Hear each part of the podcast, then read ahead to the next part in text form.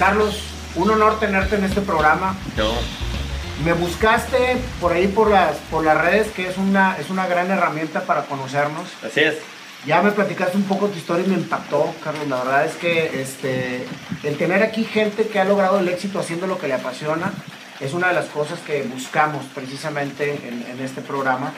Y qué mejor tú, con lo, con lo, poco que me contaste, estoy muy ansioso de, de escuchar toda la historia detrás de Carlos Moret, director de cine, con una trayectoria increíble para llegar a ser lo que eres ahorita.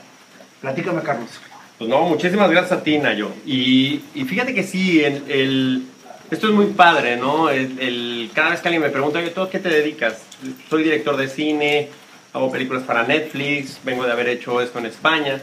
Suena muy padre, es, es, es algo muy, muy rockstar. Es imposible que alguien te diga yo, ah, qué hueva. Lo, lo, lo, que es más padre para mí es contar lo, lo que pasó antes, cómo llegas ahí. Porque eso, eso es lo, lo, que realmente tiene mérito, eso es lo que realmente te emociona y eso es algo que a mí me gusta, me gusta compartir. Em, yo, yo nací en la Ciudad de México, soy mexicano, porque nacer en México te hace mexicano, ese es un hecho. Pero, pero, pero crezco en un, en un entorno complicado, en un, en un barrio, yo soy de, del barrio de La Guerrero, en la Ciudad de México, en la frontera con Tepito, que es probablemente uno de los barrios más, más duros y, y más, y más complicados. Y crezco, pues, hijo de madre soltera, em, escuela de gobierno, escuela pública, eh, con, con, una serie de cosas, con una serie de, de en aquel momento, pues sí, desventajas, em, pero, pero, pero con un, sueño muy claro. Yo desde, desde muy justo a los, a los 10 años, eh, descubro la película de Terminator, la 1, la, la, la de 1984, ¿no? Sí, sí, que fue, fue cuando empezó el la saga de las Terminator. La saga de Terminator. Y en ese momento pues siento que me, me cambia la vida, ¿no? Porque me hace ver algo que, que, no había visto nunca, ¿no? No solamente la trama, los efectos visuales, que en aquel tiempo eran los efectos físicos, sino que me hace, me hace emocionar y darme cuenta que el cine es una herramienta que te permite viajar a otros lados y que, y que en, en mi caso pues me sacaba de toda mi realidad, de la que yo vivía en, en, en mi barrio y, empiezo a absorber el cine, ¿no? Mis amigos pues andaban en, la calle, algunos de ellos pues no haciendo cosas tan padres, y, y, los, y, los que, y los que no, pues bueno, pues al fútbol y así, y yo me metí en los cines. Vi todo el cine de los ochentas que te puedas imaginar, Goonies, Gremlins, Regreso al Futuro, las películas de James Bond, todo ese cine lo, lo absorbía, lo absorbía, lo absorbía, lo absorbía, y, y cuando me di cuenta, pues ya, estando ya como con 15 añitos, año 91, sale el, el tráiler de Terminator 2. En ese momento, Nayo, ahí sí me explotó la cabeza, como dicen los gringos. Me, me pasó algo mágico. En ese momento, con 15 años, en casa de uno de mis, de mis amigos, que él sí tenía televisión por cable, yo no, veo el tráiler de Terminator 2 y digo, no sé cómo, no sé cuándo, pero yo quiero hacer eso. Yo quiero saber cómo hacerlo y algún día voy a hacer una película en Hollywood con Arnold Schwarzenegger. Ese se convierte en mi, en mi sueño.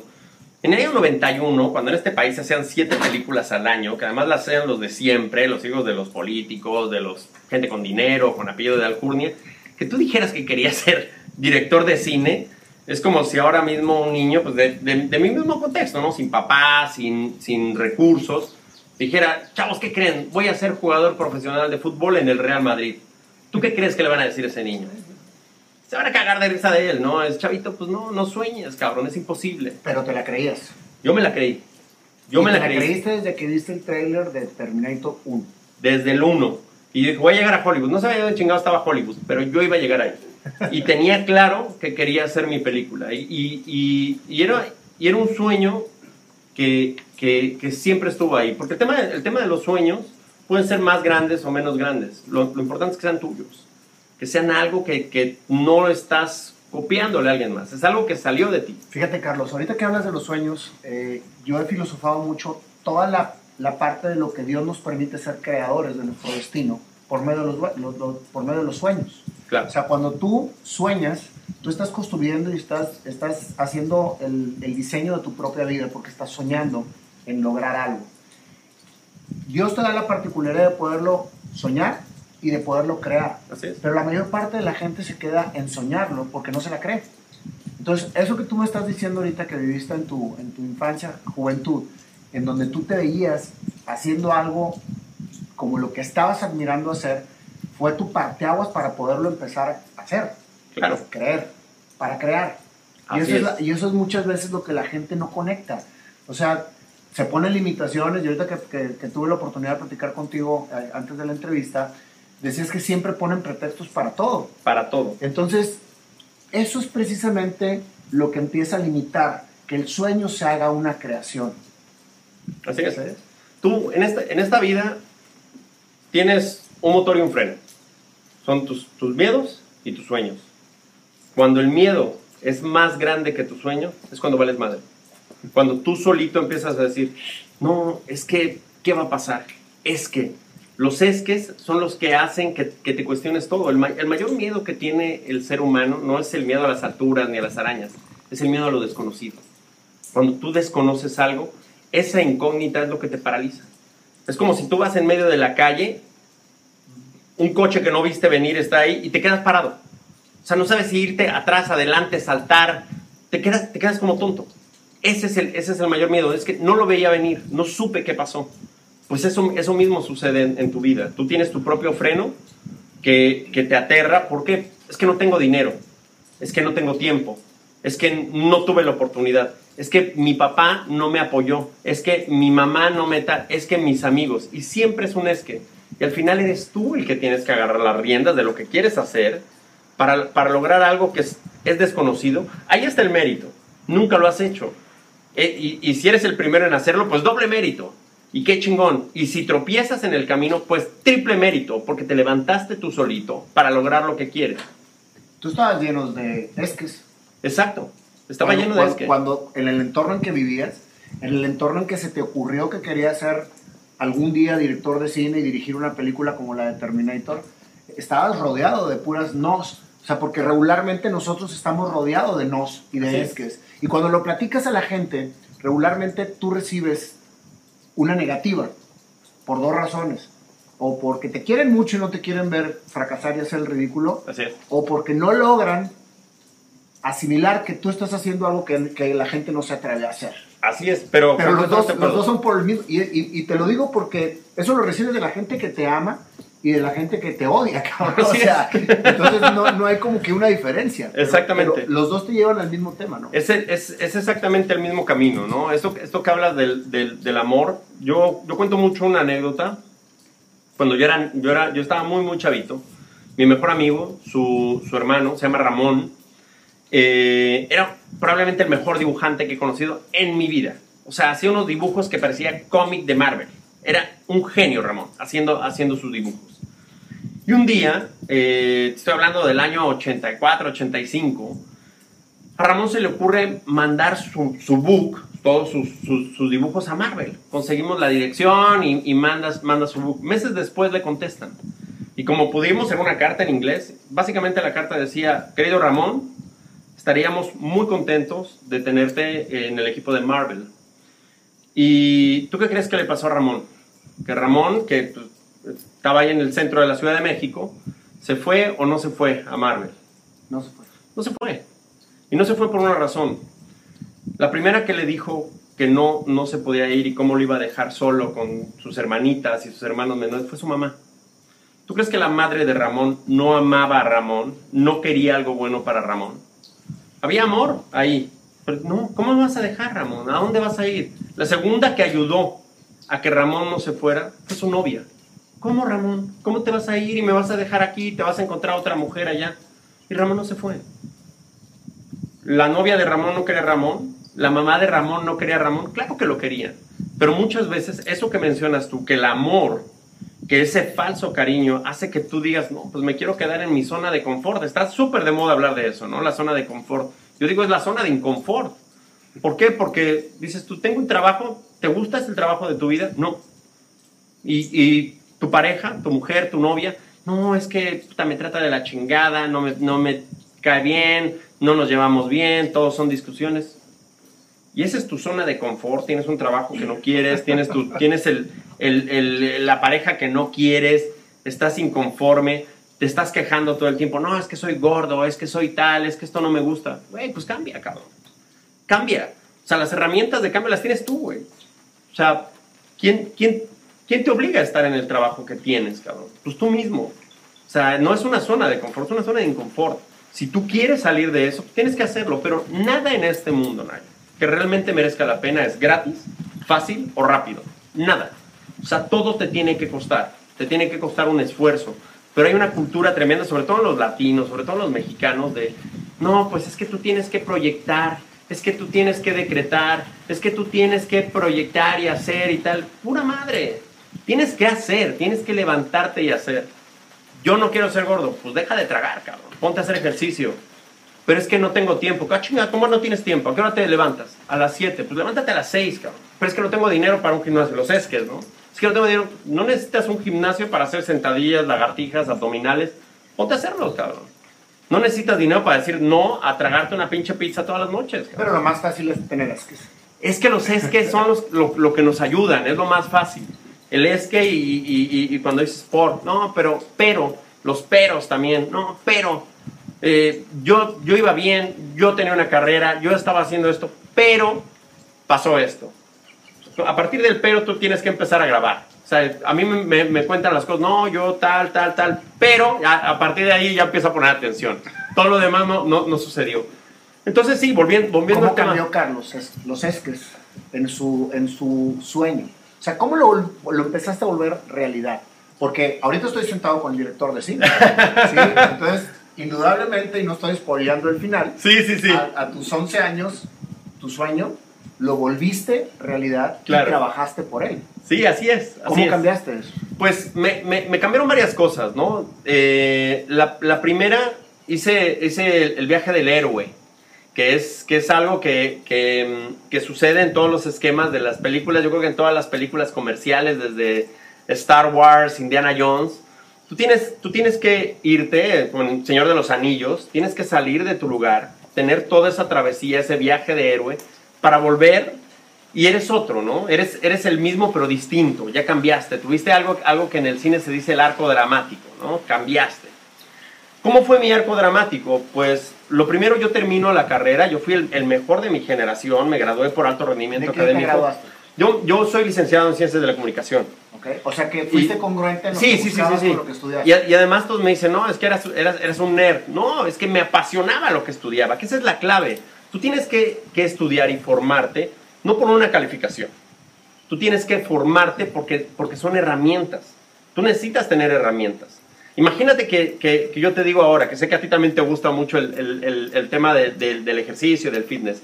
Nayo, vámonos en 15 días a escalar el Everest. Entonces, ¿cómo? Pero si, pues primero debemos de empezar escalando el pico de Orizaba, cabrón. Vamos a escalar otra, otra montaña. necesitas un entrenamiento. Necesitas un entrenamiento. Entonces, pero sí se puede escalar el Everest, cabrón. Sí, claro que se puede, cabrón. Hay gente que lo ha escalado. ¿Cómo, cómo lo escalas? Pues primero necesitas tener la preparación, necesitas tener las herramientas, ¿no? Es, tienes, necesitas una chamarra que aguante menos 40 grados, cabrón. No puedes ir con un suétercito, un tenedor y dos botellas de agua. Necesitas saber o sea, que tienes todos los picos, las palas, todos los miles de herramientas, estar entrenado física, psicológicamente, para saber que con esta uña te puedes agarrar y tu vida va a ir en juego de todo tu cuerpo. O sea, de, estar metido en una piedrecita, en una grieta, que tu vida va a ir ahí. Esa es, esa es la preparación. Cuando tú, tú te formas en, la universidad, en la escuela, tú no vas. A mí no me ha pasado ninguno de los trabajos que he tenido en mi vida que me digan, oye, ¿y usted cuánto sacó en biología? ¿Y usted cuál era su promedio en ciencias? Nunca. Eso jamás ha sucedido. Tú, tú consigues los trabajos o logras lo que quieres por las habilidades que tienes. Y segundo, si puedes estudiar algo que a ti te apasiona y va a ser tener esas herramientas, esas mochilitas que tú vas llenando, por eso a mí, eh, te digo, me encanta eh, hablar en público, me encanta dar estas conferencias, sobre todo a los jóvenes, ¿no? Porque cuando eres joven, todo, todo, el tiempo quieres como el camino fácil, ¿no? El atajo, el de, uff, sí, pero que sea lo más rápido posible, ¿no? O sea, sí quiero, pero, pero rapidito, o sea, el, menos esfuerzo que pueda conseguir. Cuando el conocimiento y el aprender es, es lo mejor del mundo. Por el contrario, tendrías que llegar a la universidad y decir, deme más cosas, si quiero aprender idiomas, si quiero aprender técnicas de negociación y quiero aprender a vender y quiero aprender a hablar en público y quiero aprender más cosas. Y, todo y, y todo esto se enfoca a, a cuándo cambié yo, ¿no? ¿Cuándo, vine, cuándo vino mi, mi, mi cambio? Pues yo termino la universidad, me dan mi título en el año 97 y al día siguiente de tener el título me fui de México. Me fui con una mochilita con el equivalente a 100 dólares en el bolsillo y la bendición de mi madre, que es A- lo que más pesó. A emprender el viaje del héroe. Empecé el viaje del héroe. Empecé el viaje del héroe y siendo el alumno de alto rendimiento de, de- de- de mi universidad, con un, con un título que decía que yo era el, el don chingón, estaba yo lavando baños, metiendo la mano en, un- en una taza de baño en un club de golf en Estados O Unidos. sea, te fuiste a Estados Unidos. Me fui a Estados Unidos. ¿Y para seguir tu sueño? ¿Ese, Me era, fui- ese era el motivo por el que te fuiste? Más bien, más que seguir el sueño, yo tenía que financiar el sueño. Porque, porque estudiar donde yo quería estudiar y hacer lo que yo quería hacer costaba. Y como no había un papá que me fuera a financiar este, con, con dinero todos los meses, pues lo tuve que sacar yo. ¿Y tú querías estudiar cine en Estados Unidos? Yo quería estudiar cine en, en Estados Unidos y en Canadá, así que estuve, estuve trabajando durante todo un año. Y luego me fui a Vancouver, al Vancouver Film School, que para mí pues, es la mejor escuela de cine, y estuve estudiando en una escuela que se llama Van Arts. Pero para llegar a Vancouver, entonces tuviste que trabajar en todo. Un año, sí, claro. No, y llegando a Vancouver, yo, yo todavía trabajaba de albañil y me pagaba la escuela. Y había momentos que no tenía, yo tuve para pagar mi escuela y nada más. Pero nada más, cuando te digo nada más, es que ya no había un solo dólar en mi bolsillo. Limpiaste baños, fuiste albañil. Eh, Fui, fui albañil, me, me llegué a quedar a dormir en la calle, me quedé a dormir en un, en un cajero automático, llegué a comer de un contenedor de basura, Nayo. Así, de, de la basura. Porque cuando no sabes cuánto tiempo llevas sin comer, lo que sea que te lleves a la boca es una maravilla. Y después, porque eso, esto quiero contarte la otra parte, ¿no? El, el, el, cómo llegas y me he quedado a dormir en los mejores hoteles del mundo, he estado en los mejores restaurantes del mundo, pero cuando has estado comiendo de la basura y comiendo en el mejor restaurante del mundo, esa distancia que hay ahí es la que te genera perspectiva, es la que te genera humildad y es la que, y es la que te forma el carácter. Es la que haces que ya no te estés quejando de todo. Ay, es que la cama no está bonita, es que el internet no está bueno, es que esto no me gusta. Te voy a enseñar mi teléfono. Tengo un iPhone 6, sin hacerle publicidad a iPhone. Mi, mi teléfono se me ha roto no sé cuántas veces, le he cambiado seis veces la pantalla, el botón principal no le funciona. Ese teléfono sigue sirviendo y me va a funcionar hasta que ya se rompa. El, tel- el teléfono no me hace a mí, yo hago al teléfono. Lo- el, el- el- el smartphone es smart poquito, el smart soy yo, no el teléfono. Ese es, esa es una de las cosas a contar, a decirle, sobre todo a los chavos. O sea, tener un iPhone 11, 12, 13 no te va a hacer más chingón. No te va a hacer más chingón si traes el último, lo- los tenis más nuevos o la ropa de marca que tenga un nombre de otro pendejo. Eso no te hace chingón. No, no te va a generar nada, no tiene un valor añadido. ¿Cuánta gente vive precisamente de lo que porta o, el- o lo que quiere lograr, tener un carro del año, tener el iPhone nuevo, vestirse? Y no hay seguridad si no lo tienen. Exactamente. Entonces, eso que estás diciendo es sumamente importante. Uno es el que hace de sí mismo lo que Claro. realmente es, no lo que traes ni lo que tienes. Así es, así es, así es. Y, y- y yo creo que al final del día, pues eres también un, un- un espejo de todo, ¿no? De lo que, de lo que traes, de cómo te comportas, de, de- de- de cómo te diriges a la gente. Entonces, volviendo a todo esto de, mi cambio, yo, yo llego a Madrid en el año 2000. Ya después de haber ido a Vancouver Y después de haber estado... y estudiado, entonces y estudiado. lograste, lograste tu objetivo de estudiar en el Exacto. extranjero cinematografía. No, y, y especializarme en algo, que era lo, lo- lo de los efectos especiales, Porque ¿no? tú querías hacer una película como Terminator. Exacto, yo quería saber cómo, cómo, cómo se había hecho eso, no me iba a quedar con la duda, yo quería saber cómo se lograba algo así, ¿no? De, de impactante. Y, y- y llego a Madrid, voy, voy a la Universidad Complutense de Madrid a hacer una maestría en tecnologías digitales interactivas, a seguirme especializando en esto, porque quería saber más de postproducción, de efectos especiales, de creación, quería saber cómo se había hecho, ya no solamente eh, Terminator, ¿no? Cómo se había hecho Matrix, cómo se había hecho Titanic. O sea, yo tenía que saber eso, ¿no? Tenía que aprender. Y, y justo ahí me llega mi primera oportunidad laboral, Nayo. Y me llega porque tú has escuchado la expresión, estás en el momento justo con, en- con la persona indicada. Claro. Pues yo añado una cosa más. Estás en el momento justo con la persona indicada, pero tienes la habilidad necesaria. Y yo tenía una habilidad que en ese momento yo creo que no tenía el 90% de los españoles. Hablaba perfectamente inglés y tenía un conocimiento profundo de software de postproducción. profundo. Y el que me da mi primera oportunidad es, es el dueño de, de, de la empresa, de una, una, empresa de software, que me dice, pues Carlitos, ¿tienes pasaporte? Y yo, sí, claro. Pues te vienes con nosotros a Dubái. Y empiezo a viajar, tu amigo Carlos de la Guerrero, empieza a conocer todo el mundo. Dubái, Río de Janeiro, Singapur, Tailandia, lugares que en mi vida había conocido. O sea, en mi vida había soñado que existían. Me conozco los cinco continentes, viajando por los mejores, o sea, mejores hoteles del mundo, los mejores restaurantes. He ido a comer al Bully, donde la lista de espera es de un año. Y Ferradria salió a darme las gracias por haber ido a comer ahí con él. Entonces, El chamaco que comía en los contenedores de basura, cabrón. el que comió una hamburguesa mordiscada en la basura, cabrón. Pero eso te digo, eso te, eso te genera, te genera mucha, mucha, mucha carácter. Te genera agradecimiento, cabrón. ¿Tú crees que los chavos de hoy, Carlos, la tengan más difícil de la que tú la tuviste en tu tiempo? No, yo creo que son, son épocas distintas. Y creo que para, para épocas distintas necesitas también herramientas distintas, ¿no? Fíjate qué bonito es, tú y yo no crecimos con un, con un teléfono en la mano, los chavos ahora sí. Tú, tú es, es una herramienta poderosísima. Yo te puedo estar hablando de Vancouver Film School, te puedo hablar de tal. Tú agarras un teléfono ahora y encuentras toda la información. Ah, ah, es verdad, es verdad que Carlos fue el directivo de una empresa. A ver, búscalo, googlealo. Es muy fácil, tienes acceso a la información, está todo en el alcance de tu mano. Y eso, que es una herramienta de comunicación, desafortunadamente ahora es una herramienta de incomunicación, cabrón. O sea, estás en, en- en- una comida y están todos los chavos con el teléfono así, y tú, estás, y tú estás mirándolos a todos y, y, todo está con la cabeza hacia abajo. Dices, tú espérate, cabrón. O sea, esto, lejos de comunicarte, te está incomunicando. Dejas el teléfono y hablamos tú y yo. Nos miramos a los ojos. ¿Cómo estás? Y no solamente en el entorno de los chavos, en el entorno de trabajo. O sea, estás en una reunión y todos están así. Tu vida está adelante, no está ahí abajo. Pero, pero, es, pero es así, ¿no? Te enseñan que pues, la, la, la vida del influencer, la vida de la fama en Internet es muy chingona. ¿Por qué? Porque generas dinero, porque, porque es padre, ¿no? Tener una exposición. Pero la vida no es así, desafortunadamente. O sea, la vida real no tiene filtros. La vida real no le vamos a cambiar a esto y pues le pon- ponle un día soleado. No, no, no funciona así. O sea, la vida es la que es. Y no, y no es te vamos a dar un like. Tú la cagas en tu trabajo y estás fuera.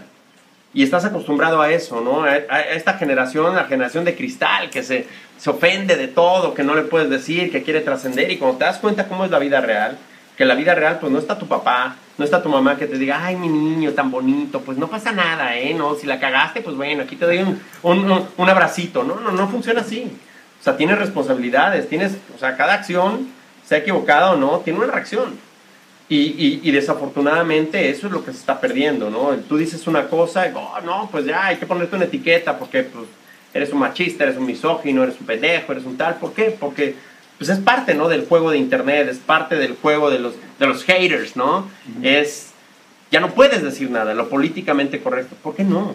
Claro que tienes que, que ser, no, no- no políticamente correcto, tienes que decir las cosas como son.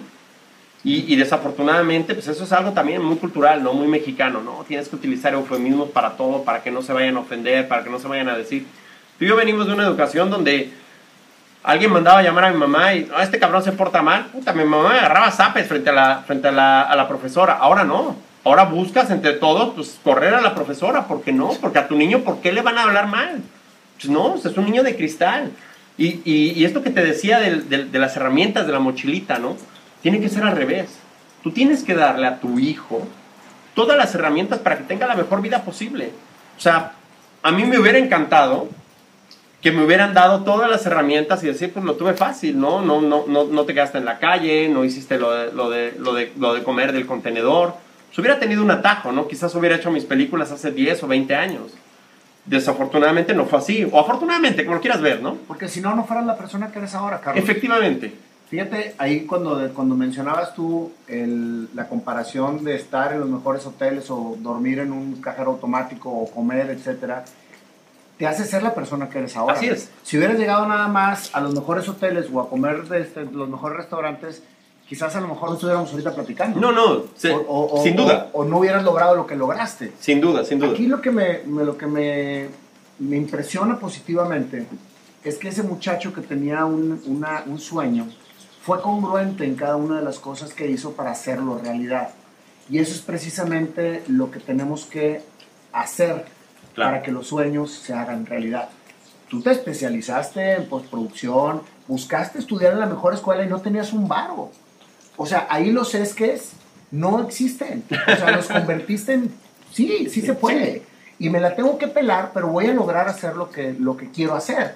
O sea, es donde la congruencia, la acción, hace que surja la creación. Exactamente. Entonces, eso es precisamente de lo que se trata la vida y lo que a mí me encanta expresar en este programa, porque ese es el común denominador de las personas que vienen aquí. Y para mí es enriquecedor ver que sí se puede, dentro de todos los humanos, que sean que hagan posibles sus sueños y que vivan de la pasión. A mí al principio me decían que estaba loco porque decían que cómo iba a seguir mi pasión si de ahí me iba a morir de hambre, etc. Digo, la verdad de las cosas es que es lo que nos dicen todos. ¿Cómo vas a ponerte a patinar si el patinador no gana lana, güey? ¿O cómo vas a ser eh, malabarista si ya no hay circos? O siempre es, es que no. Oye, ¿por qué no le encuentras al malabarista un nuevo escenario y creas una nueva, un nuevo desarrollo de espectáculos, güey? Así es. O sea, para todo hay algo. Y tú lo, tú lo fuiste encontrando. Sí, sí, sí. Y te digo, y todo tiene también mucho que ver con esa, esa congruencia de la que hablabas, ¿no? Yo, yo siempre pongo un ejemplo. Hay un Ferrari. Todo el mundo sabe que es un Ferrari. Tú puedes tener una interacción con un Ferrari de varias formas. Yo, yo siempre pongo el ejemplo de cuatro. Tú puedes ser el que diseñó el Ferrari. El que diseñó el Ferrari es un cabrón que sabe de física, que sabe de química, que sabe de diseño, que sabe de todo lo que te quieras imaginar. Ese, señor que se le ocurrió ese Ferrari es un genio, pero aparte se preparó. Puede ser el que pilota el Ferrari. El, el que pilota el Ferrari, créeme que también sabe de física, créeme que también ha estado en muchas carreras, créeme que es un tipo que sabe que un mal movimiento va su vida en juego. Puede ser el dueño de un Ferrari, el que compró un Ferrari. Yo no, yo no sé qué haga ese señor, pero te puedo asegurar que él tiene unas herramientas para vender buenísimas. Haga lo que haga, como si es músico, como si es creativo, como si es un ingeniero, como si es un abogado. Haga lo que haga, tuvo la habilidad para vender lo que sea a lo que se dedica. Y cuarto, puede ser el que lava el Ferrari. El que, el que lava el Ferrari no requiere muchas habilidades. Agarras la esponjita, la tal, y limpias. Y lo mueve, y como que lo experimenta. Sí, y estás, y estás cerca del Ferrari. Entonces, volviendo cuál, cuál es el interés. Pues el interés es, es, es, compartir, compartir mi experiencia, sobre todo a los chavos. ¿Por qué? Porque tú y yo, que, que, que, que nunca es tarde, ¿eh? Jamás es tarde. So, o sea, creo que somos la, la, la um, prueba viviente que jamás es tarde. Jamás es tarde para emprender, jamás es tarde para seguir tus sueños, jamás es tarde para enamorarte, jamás es tarde para, para estar vivo. O sea, el único momento que es tarde es ya cuando estás en el hoyo. Ahí ya, ya, pues, brother, salvo que seas budista, igual va, va a haber una segunda vida. Pero aquí nunca es tarde. Siempre tienes la oportunidad de volverte a levantar, creer y decir, chingue a su madre, voy a lanzarme a hacer lo que yo quiero, lo que me apasiona y lo que realmente me gusta y, y para ser feliz. Porque si eres feliz lavando el Ferrari, pues qué chingón, cabrón. O sea, no, yo no estoy diciendo que esté mal, ni, ni, ni va desde, desde un punto de, de, menospreciar. Pero yo prefiero ser el, el, el güey que diseña los Ferraris, o el que los pilota, o el que tiene un Ferrari. Es, es así, o sea, es una decisión tuya. Entonces, volviendo, al, volviendo al, al, al, tema de la mochilita, ¿no? Que vas a meter, pues entre más conocimiento tengas, entre menos digas, ay, no, qué hueva. No, por el contrario. Por contrario, a mí mi primera oportunidad laboral me, me vino por, por saber inglés. Un inglés perfecto, un inglés bien, un inglés de, de, negocios, por tener conocimiento en, en, algo que no era lo habitual. Y eso es lo, y eso es lo, que te, lo que te mueve. Cuando tus esques ya los olvidas. Es que, es que nada, cabrón. No me voy a dejar nada. Y he pasado frío, y he pasado hambre, y he pasado soledad y burlas. Y yo cuando le digo a los chavos, el, el que se pueda levantar ahora y decir su sueño frente a todos, tiene que ser un sueño chingón. Porque si tu sueño es ir a Acapulco, pues, brother, o sea, no hay mucho mérito en eso. O sea, tu sueño tiene que ser tan chingón que todo el mundo se ría de eso. Y se va a reír porque, porque para ellos es algo imposible de lograr. Porque es así, porque es como la película esta de Will Smith. Es todo aquel que te diga que no puedes es porque te está hablando desde sus limitantes. No puede él. Y es, y es un espejo. O sea, te digo, no, es imposible, cabrón. Una película de Schwarzenegger, nah. Además es así, ¿no? Es, la expresión más mexicana. Ah, no mames. Ah. ¿Sabes? Es, es, eso. Yo lo vi desde, desde chiquito, desde muy pequeño. Era lo que más oía. No, no, no, no, no, no, no. Y es cuando tiene más mérito el decir, no, pues chinguen a su madre todos, cabrón. No, todos mis es que, es que no tenía, es que no pude, es que no tal. Los, tienes que sacar tú. En ese, en ese viaje de, la buena comida y de, y de, conocer el mundo, pues también tuvo un efecto colateral. Yo de repente era, era, era una persona que tenía, tenía 125 kilos de peso. ¿Tú? Sí. Pesaba 125. 125 kilos. Sí, no, pero digo, había, engordado con clase, ¿eh? Sí, no, ya habías estado en, restaurantes buenos y todo. Y, y, de repente un día digo, pues a ver, cabrón, soy, soy directivo de una multinacional. Tú googleas mi nombre y era así, traje, corbatita, bien afeitadito. Eh, vivo en Europa, primer mundo. Ya lo había hecho. Pues no, no lo había hecho. ¿Dónde estaba el, sueño del niño? ¿Dónde estaba lo de Terminator? ¿Dónde estaban las películas? Renuncio a todo, porque estar ahí y renunciar y decir, renuncio a mi trabajo, me vuelvo a México después de 20 años, volver a México. Pero volviste sin tu sueño porque no, no, no, no hiciste la película de, no, Terminator. De hecho, todavía, a día de hoy todavía no está. Pero, pero esa es otra cosa. Cuando, cuando tú dices, a ver, ¿tú qué es lo que quieres? ¿Quieres hacer películas? Sí pues te, ofrecemos una película con Alejandro Suárez y Bárbara de Regil. No, ni madres, no, yo quiero hacer la de Schwarzenegger, cabrón. No, no, no, no, a mí hasta que no me traigas la de Arnold yo no hago ni madres. Claro que la vas a hacer, Nayo. Pero por supuesto que la vas a hacer. Es obvio, los grandes sueños se forman de pequeñas realidades. Tú no puedes decir, ah, no, es que si no está Arnold, pues yo no voy a ser feliz. ¿Cómo chingado no? Pues haz la de Bárbara y haces otra peliculita después. Y ahora estoy haciendo una película de animación. Claro que quiero hacer una película en Pixar, pero ahora mismo es esta. Y le voy a poner el mismo cariño y la misma pasión para hacerla. ¿Por qué? Porque, porque tienes que aprovechar la oportunidad. Porque no, no es el llegar. O sea, cuando yo llegue a hacer la película con Arnold, que la haré, que solamente le pido a Dios que me siga dando la energía y que no se me muera Arnold, porque ya está bien viejito. Pero, pero, pero es tener esa, esa, esa meta constante. Y cuando llegue y cuando se estrene la película, que así será, no, no, no, ah, ya la hice, ya, ya, pues ah, ah, en este momento soy feliz. No, yo soy feliz desde ahora. Yo soy feliz en este momento. O sea, solamente el contarlo, el estar aquí contigo, para mí es de completa felicidad. Así es como tienes que ver las cosas. O sea, el sueño no es, no es llegar y, decir, ya lo logré. El sueño es mantenerte, el sueño es estar ahí, el sueño es estar constante, el sueño es que no se apague nunca eso. Es darte cuenta que la felicidad está en todo ese trayecto. Está ahí. Llegas a México porque vas, porque vuelves otra vez a tomar la camina, el camino de la congruencia de lo que querías lograr y acabas de mencionar algo bien importante. Ya eres ejecutivo, ya traías varo, tenías una vida pues bastante cómoda, ¿sí? Pero incómoda, porque no era lo que realmente estabas buscando con tu sueño. Exacto. Entonces te regresas a México y el héroe no regresó con su trofeo. No. Pero regresó con la congruencia de seguir haciéndolo. Exactamente. Exactamente. Y ese, y ese, es, y ese, es, y ese es parte de, de, de, lo que es este, este todo que se llama felicidad. ¿no? ¿Cuándo alcanzas la felicidad? ¿Cuándo estás bien? Pues cuando lo que piensas, lo que dices y lo que haces lleva la misma armonía. Es así. Tú no puedes estar haciendo algo y pensando en, en estar haciendo otra cosa o decir. O sea, no es lo que dices, es lo que haces. Es, es, es así. O sea, un, hombre no se mide por lo que promete, se mide por lo que cumple. Y tú cumples al momento que empiezas a actuar con, la coherencia de, ah, es que yo quiero estar haciendo películas. Porque el sueño era hacer películas. El, sueño es estar en el mundo del cine, creando historias. Sí, no, está chingón lo de Arnold Schwarzenegger, claro. Entonces, si no llega Arnold, ¿ya valió madres? No, no. O sea, si no llega Arnold, pues esperemos que llegue. Y vamos a, y vamos a luchar para allá, y a punto para allá. Pero tu congruencia y tu, y tu felicidad y tus actos empujan hacia el mismo lugar. Esa es, la, parte donde empiezas realmente tú a ser consciente, a agarrar las, las riendas, a ser el director de tu vida, el director de tu destino. No, no, no codirige a alguien más, no escribe el guion otra persona, lo escribes tú. Y mira, y mira qué, qué, qué simbólico, ¿no? Es decir, pues lo, lo, mío es dirigir una película. Que al final eres el responsable, el encargado de todo, de todo lo que se está viendo en la pantalla, ¿no? Entonces eso mismo lo aplicas en tu vida. Tú eres el director de tu película de vida. De mi película de vida. ¿Cómo sale tu primer película, Carlos? Porque regresas a México y te ofrecen tu primera oportunidad. Sí, me, me- viene mi primera oportunidad y de hecho yo, yo cuando llego a México yo traigo un proyecto enorme. Un proyecto enorme tipo Laberinto del Fauno, que es algo de las cosas que yo, yo quiero hacer, donde está todo esto que a mí me, que a mí me gusta.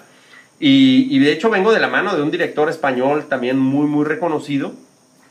Y desafortunadamente me doy cuenta que la realidad en México es- es- es- era muy complicada porque esa película que yo, yo quería hacer, pues de entrada no era, no era viable a nivel esquema de, de negocio. O sea, y, y estuve un año, un año que no le deseo ni a mi peor enemigo. Así gastando, gastando, gastando y sin haber generado un solo peso. Todo lo que habías ganado en tu buen trabajo. de. Exactamente, no, y viviendo bien, viviendo bien, porque no volví a mi barrio, o sea, viviendo bien.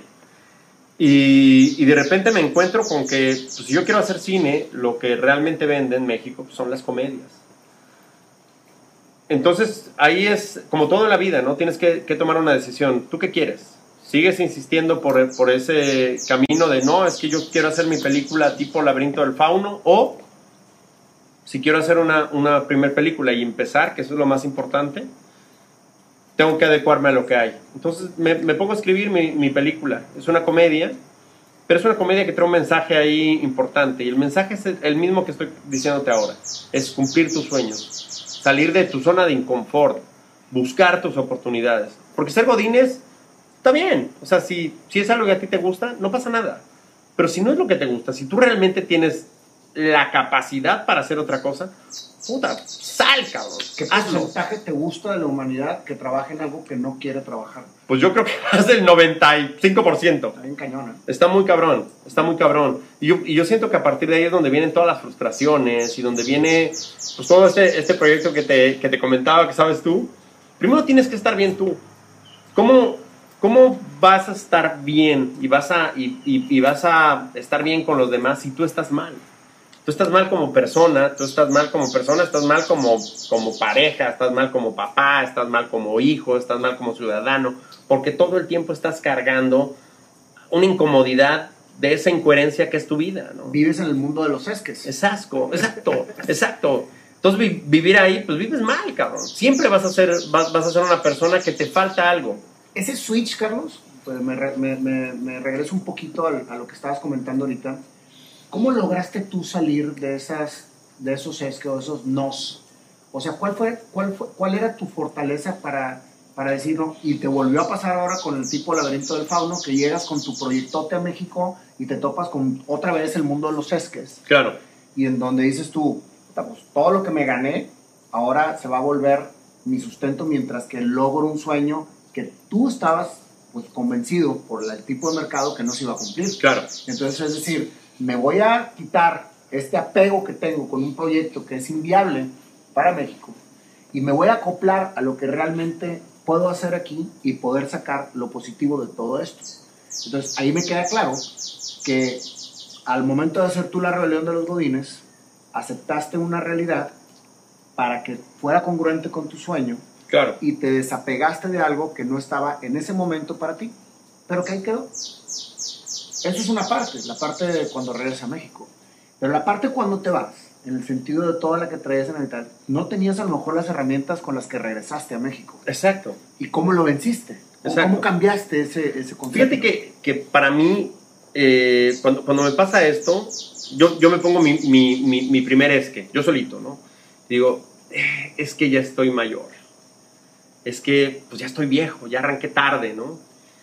Y un, y un gran amigo mío, que además es mi socio, se llama Jonathan Busali, él me dijo algo bien inteligente. Me dijo, ¿sabes qué pasa contigo, Carlitos? Que tú eres como ese médico que, que pues estuvo estudiando, hizo la carrera, terminó su carrera de medicina, pero tú te especializaste en trasplantes de córneas. Tuviste que hacer una especialidad de, ojos, tuviste que hacer una especialidad en cirugías láser. De repente pasaron 12, 15 años. Cuando tú ya estás preparado para hacer lo que haces, una consulta tuya es carísima. O sea que tú van a, van a buscarte de cualquier parte del mundo para que te hagas una cirugía porque eres el mejor haciéndola. No, no empezaste tarde, empezaste cuando tenías que empezar. Porque lo que haces tú no lo hace todo el mundo. Entonces me di cuenta que era, que era real. Que yo tenía un añadido que no, no tenía el, el, chavo que acababa de salir de la escuela de cine. Y justamente ese, ese viaje de héroe no me trajo una película, pero, pero, me trajo otras habilidades y otras experiencias que al día de hoy son las que más valoro. La capacidad de negociar, la capacidad de ver un negocio, la capacidad de, de, de hablar, de comunicar. Todo eso me lo, me lo dio toda esa experiencia. No me lo dio la universidad, me lo dio haber estado viajando, haber estado trabajando. Esa, ese, ese semillero de donde salen las historias, porque yo escribo y escribo mucho y escribo muy rápido, pues me vino de ahí, ¿no? De haber, de haber, de haber visto el mundo. Hay, hay un refrán este, mm, africano que dice que el que no ha viajado piensa que su madre es la mejor cocinera del mundo. Y es así. O sea, yo no había salido de mi barrio y de repente salía al mundo, literal. Los cinco continentes, Nayo. Los cinco continentes. Hay pocos lugares en el planeta Tierra que no conozca.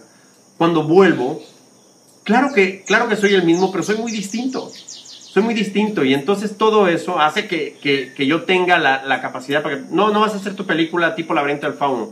Tienes la, tienes la película de los Godines. No, no quiero. No, sáquese la chingada. No, como imposible. No, qué asco. Claro que sí. Claro que la agarras y la haces con cariño y la haces bien y la haces con, con, con, esfuerzo. Y fue un hitazo. Y funcionó muy bien. Y, y, y al día de hoy, pues sigo haciendo y sigo produciendo. Yo vivo de esto. Y es lo más fantástico que me puede pasar. Me levanto con una sonrisa y con una energía a hacer todo lo que hago.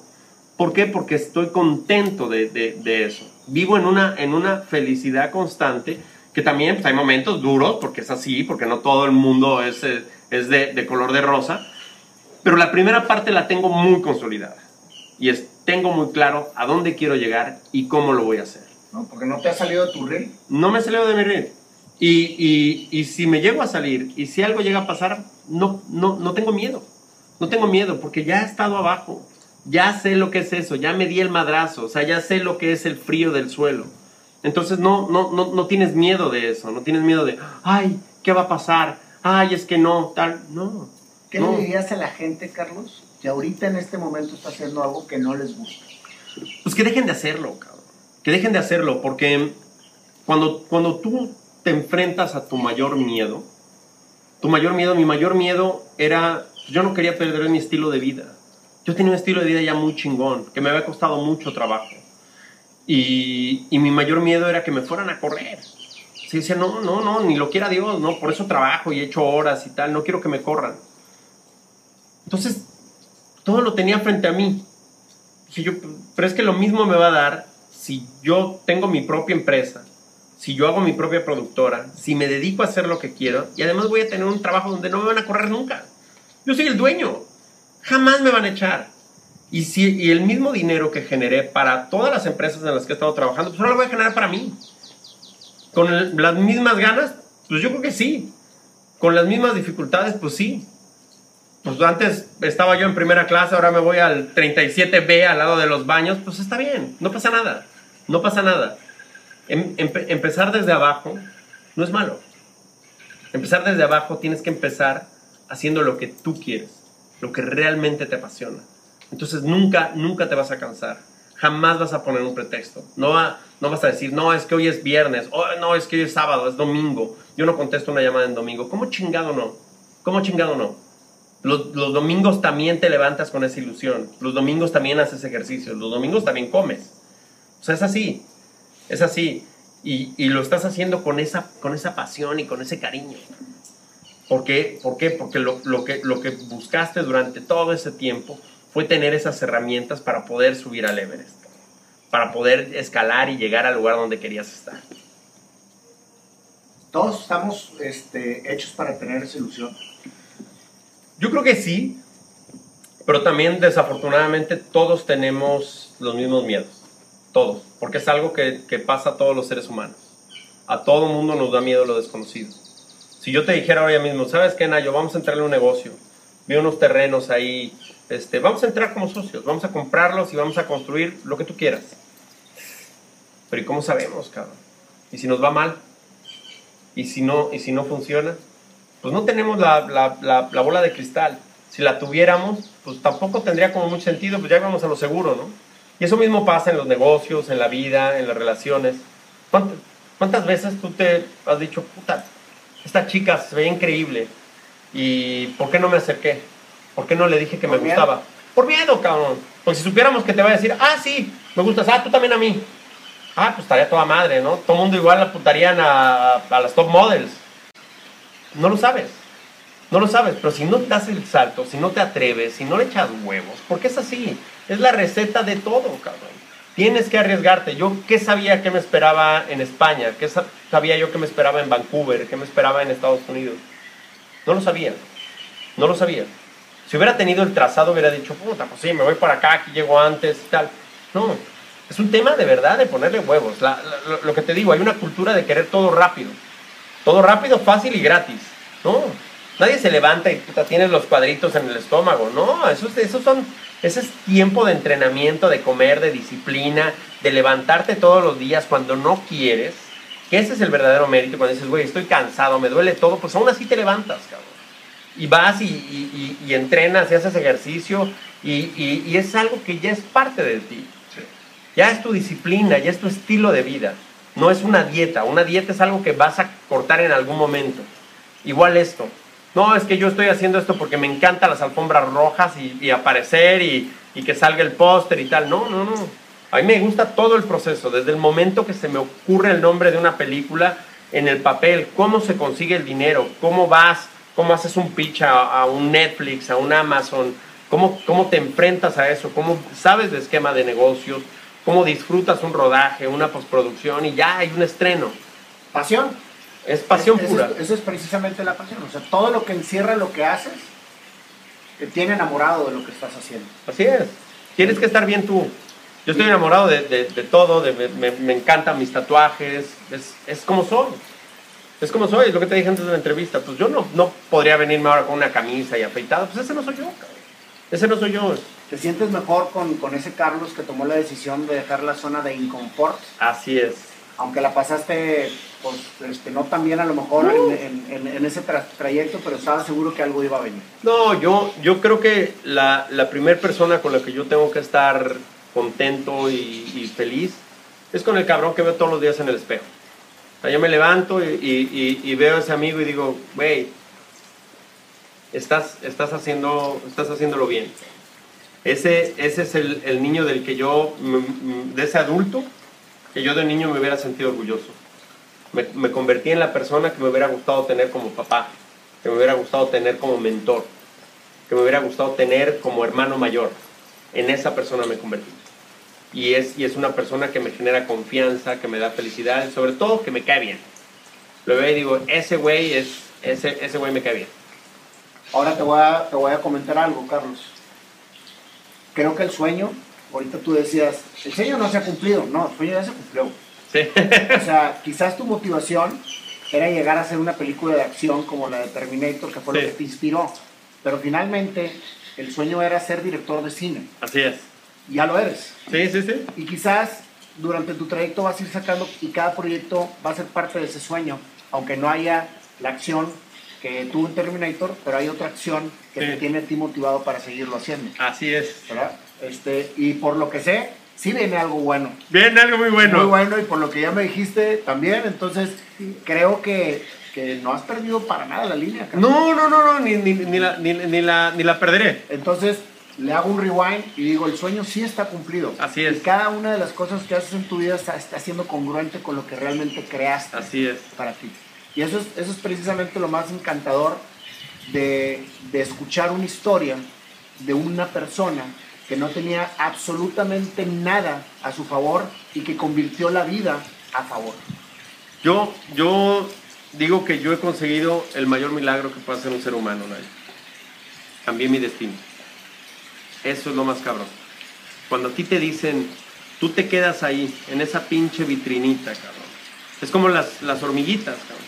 Eres una hormiga obrera, toda tu pinche vida va a ser obrera, cabrón. Solo hay una, solo hay una hormiga reina. Solo está, está así, es como una jerarquía, no hay una pirámide.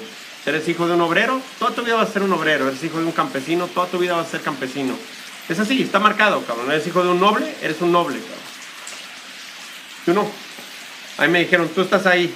Y de esa pinche vitrinita tú sales, ¿cómo chingado no, cabrón? Esta pinche vitrinita no está, está, me queda, me queda corto el mundo, cabrón. Y me salí de ahí. A mí, a mí me encanta, me encanta Batman, cabrón. Ahí las, las películas de, de Batman, estas que hizo Chris Nolan, la tercera donde, donde sale Bane, digo, si alguien no la ha visto, pues tampoco les voy a hacer mucho spoiler, pero hay una escena muy particular y es, hay un, hay un foso, que es una cárcel, y, y de hecho ves la luz del sol, no hay, no hay rejas ni nada, es un hoyo. Y para salir de ahí solo hay un, solo hay un modo y es escalando. Y dentro de la película dicen que solamente un, un niño logró salir de ahí. Y el secreto de ese niño para, para salir es que saltó sin cuerda. Y es así. Das ese salto, o te matas, o sales. No había término medio. Y el, único, y el único modo de salir era eso. Era lanzarte al abismo de la incertidumbre, cabrón. Es el, es el único modo. Cuando a mí me dicen, güey, ¿cómo conseguiste hacer esto? Pues porque no había nada de seguridad en hacerlo, cabrón. Porque hice algo único. Hice algo que realmente tiene el mérito. Si ya tienes la red, si está toda la cuerdita, si está tal, ¿cuál es el mérito de contar eso, cabrón? ¿Cuál es el mérito?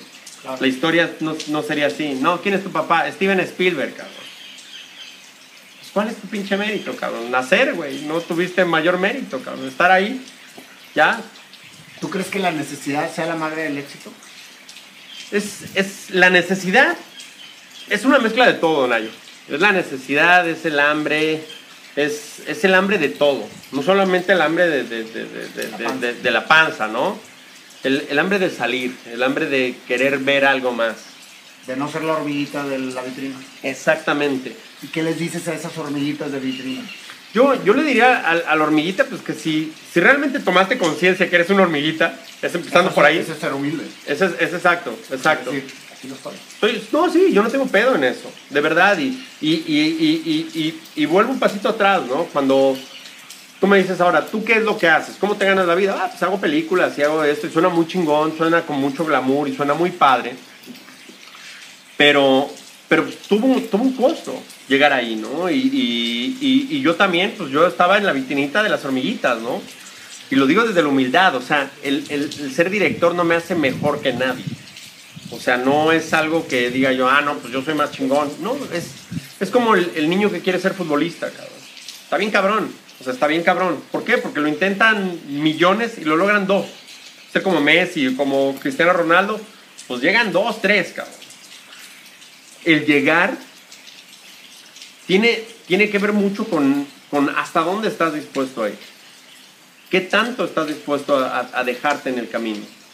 A decir, no, pues es, es algo que quiero con tal pasión y con tal cariño que me vale madre. O sea, que, que sé que no va a ser rápido, que no va a ser fácil, que me va a costar. Va a tener un costo de algún tipo, pero va a tener un costo. No, no, no va a ser gratis, te va a costar. Entonces, yo, yo, yo venía de ese mundo de las hormiguitas, donde el trazado que venía desde mi mamá, desde mis abuelos, era pues, esta es la línea. O sea, vas así, vas así, es, es, es- es como, es como funciona el mundo. Tú tienes un... Tú le preguntas a tus padres, oye, ¿por qué trabajaste tanto? Pues por ti, cabrón. Y le preguntas a tus abuelos, ¿y ustedes por qué trabajaron tanto? Pues por tus papás, cabrón. Y ves, hay una, toda una generación, una generación, generación de sacrificio, de tales. Oye, ¿en qué momento hiciste algo por ti, cabrón? Tú trabajas pues, por mis hijos. No, cabrón. ¿Y por ti? ¿Cuándo, cuándo haces algo por ti? ¿Cuándo, cuándo se quita toda esa, esa madre? No, es que yo me sacrifiqué por ti. Es, es lo que le pasa a los chavos. Los chavos de repente se giran, miran a sus papás y es, güey, eres un mediocre, tienes un pinche empleo de la chingada, tú no te realizaste, yo no soy como tú, porque intentas lo menos que puedas hacer, ¿no? Es, es- tu papá es así, no, no, pues yo no quiero ser como ese güey. Dices tú, perdóname, cabrón. Pero desafortunadamente, gracias al trabajo aburrido y monótono de tu papá, es como tú tienes la pinche carrera y las comodidades, las comodidades chingonas que no tuvieron ellos, cabrón. O sea, en lugar de empezar a dar gracias y, de- decir, puta, qué chingón, qué chingón, y aprovechar la oportunidad. Porque esto imagínate que es un maratón, Nax. Es un maratón, 42 kilómetros. A ti te pusieron tres horas delante. O sea, tú estás en el puto kilómetro 30. Aunque seas un pendejo, aunque no corras bien, aunque no tengas técnica, ya estás tres horas delante de todos, cabrón. Ahí estás tú. Entonces, ¿qué haces? Puta, pues a ver, pues pon, pon una foto en Instagram, este, hagámonos un selfie, cabrón. No, güey, aprovecha, tienes la pinche ventaja de las tres horas, cabrón. Gírate hacia atrás y ve todos los que vienen ahí, que les ha costado un chingo de esfuerzo. Güeyes que vienen cojeando, unos güeyes que vienen descalzos, otro cabrón que no ha tomado agua tres días antes, cabrón. Y tú estás tres horas delante y no lo aprovechas, es para llevarte las pinches manos a la cabeza, cabrón. Para decir, güey, a mí me pasó todo eso. O sea, yo soy el que venía corriendo, yo soy el que no tenía los tenis, yo soy el que venía, pues, pues, con todo el esfuerzo, que la ropa no era la chingona para correr y aún así llegaste, cabrón. Pues ese es el mensaje, ese es el mensaje a los chavos de, güey, aprovecha tu pinche momento, aprovecha las herramientas que tienes, la ventaja que tienes y que te hayan puesto delante de los demás. No para que busques seguir otra vez donde, donde están las hormiguitas, Busca realmente qué es lo que quieres, lucha por eso y aprovecha la oportunidad que te están dando. Aprovechala y agárrate y aférrate a ella con tu vida. Gracias. No te puedo decir otra cosa más que gracias. Este, está espectacular. No, gracias un, a ti. Un, un honor escuchar toda tu historia, Carlos. Si antes te admiraba, ahora te admiro No, más. Querido amigo, soy- es recíproco. Y soy, un, bendecido el, el poder escuchar toda tu historia de viva voz. Porque sé que tu camino apenas empieza. No, y hay más, y hay más, y hay más. Ya te, ya te, ya me- te había advertido que yo hablo hasta... te- tiene que haber una segunda, tercera, cuarta parte. Pero sin duda, encantado. Buenísimo. Y por lo pronto esta primera parte la vamos a sellar con una canción para Va. terminar la entrevista. Me encanta. Que sale de manera completamente ¿Ah, sí? improvisada. Ah, no, no, eso, eso me lo que gusta. se nos ocurra es lo que va a suceder. Eso me gusta. Este, Qué bárbaro, este, en serio. No, no, es- yo creo que algo está pasando mágico porque traigo el corazón acelerado de, de todos los picos de alto voltaje que has generado en- en- en- aquí en el set, a todo el equipo, en especial a mí, porque he vivido muchas cosas personales este, de, de picos, igual, donde dices, tienes que empezar de abajo, ¿no? Lo que estoy viendo, no, yo estoy analizando, estaba hablando aquí con, con los compañeros. Trae un resumen de todos los que hemos entrevistado hasta ahorita. O sea, pareciera que vio todos los videos, hizo un resumen, este señor.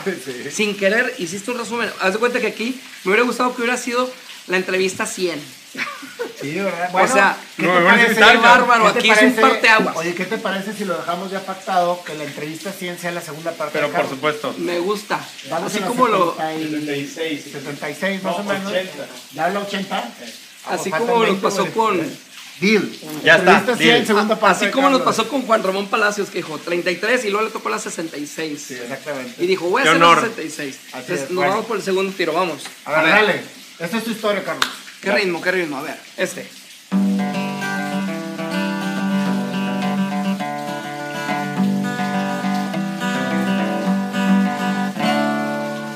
Naciste en el país de los no sé qué. Tus sueños te llevaron a creer. 15 años, una película cambió tu vida y el sueño empezó.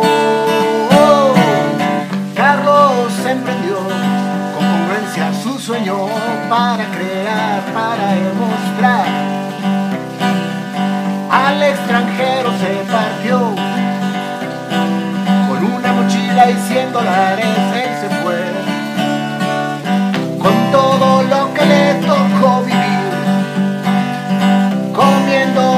Calle, durmiendo en cajero automático. Carlos estaba ahí. El sueño tenía un camino por seguir. A la Europa y a la Canadá se fue. Estudiando, entendiendo,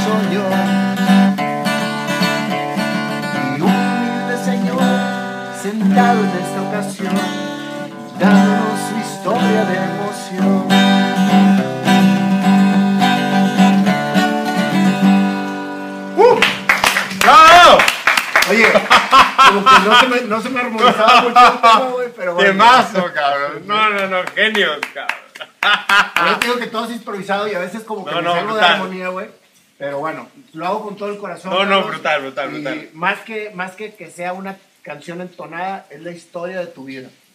Buenísimo. Y eres el creador, es tu primer letra, tu primer composición de la letra, porque tú hiciste la letra. Me, enca- me Nosotros encantó. nada más nos inspiramos en tu historia. Oye, un favor, este, pues como todos me dicen panda, no sé por qué. No entiendo. Haz un personaje que diga, un personaje de animación que diga Panda Xochitl Va, Panda o Xochitl. Panda, Gua- Panda Huacán. Panda Huacán. Un, mítico, eh, que haga la competencia del Kung Fu Panda. Porque va. Es una historia más oriental. Aquí vamos a hacer algo mexicano. Más, ¿no? más regio. Mexicano. No, mexicano, así que- Mexicano. Oye, te recomiendo que veas la primera, la primera entrevista que hice en el programa fue con Panda. ¿Así? O sea, él abrió, es la entrevista número uno, fue la de Panda. Fui el pandilla de indias. el pandilla de indias. Exacto. En esa ocasión me dijo, le dije, yo dije, está bien, vamos a colaborar, vamos a... Me subo al proyecto, me subo a tu, a, tu proyecto, Nayo, me encanta con Marcelo Neri y aquí en mano y todos los que estamos aquí. Dije, vamos, órale. Y luego y dije, órale, güey. Y el primero que entrevistar, ¿quién es? Me dice, ¿Tú? ¿tú, cabrón? ¿Qué digo? Oye, pues Siéntate. pa- padri- padrino de lujo, porque tu- o sea, tuvo buena mano, mira. Pues Oye, bueno, Lleva 80 entrevistas con nosotros tocando de esa manera mágica la canción que sale en esto. Del alma. No, no, aquí, nos- aquí no somos excelentes músicos, somos creadores de música e historia. Exactamente. Este, si antes existió Viruta y Capulina, bueno, aquí estamos prácticamente... Te está diciendo Capulina a ti directamente. Sí, claro. Sí, entendiste, Sí, ¿no? entendiste para dónde fue la referencia. Muchas gracias, Carlos. Gracias por No, tu tiempo. gracias a ustedes. por haber viajado hasta acá. Anda, No, no, no, no. Un Este, placer y, y ya quedamos para el, para el 100. La entrevista número 100. Queda firmado para Sí, 100. quedó firmado, o sea, ya hay testigos, ¿eh? Muchas gracias, Carlos. Gracias. No, gracias a Gracias, ustedes. Carlos. Muchísimas gracias. No, hombre, claro. Ah, pinche Nayo.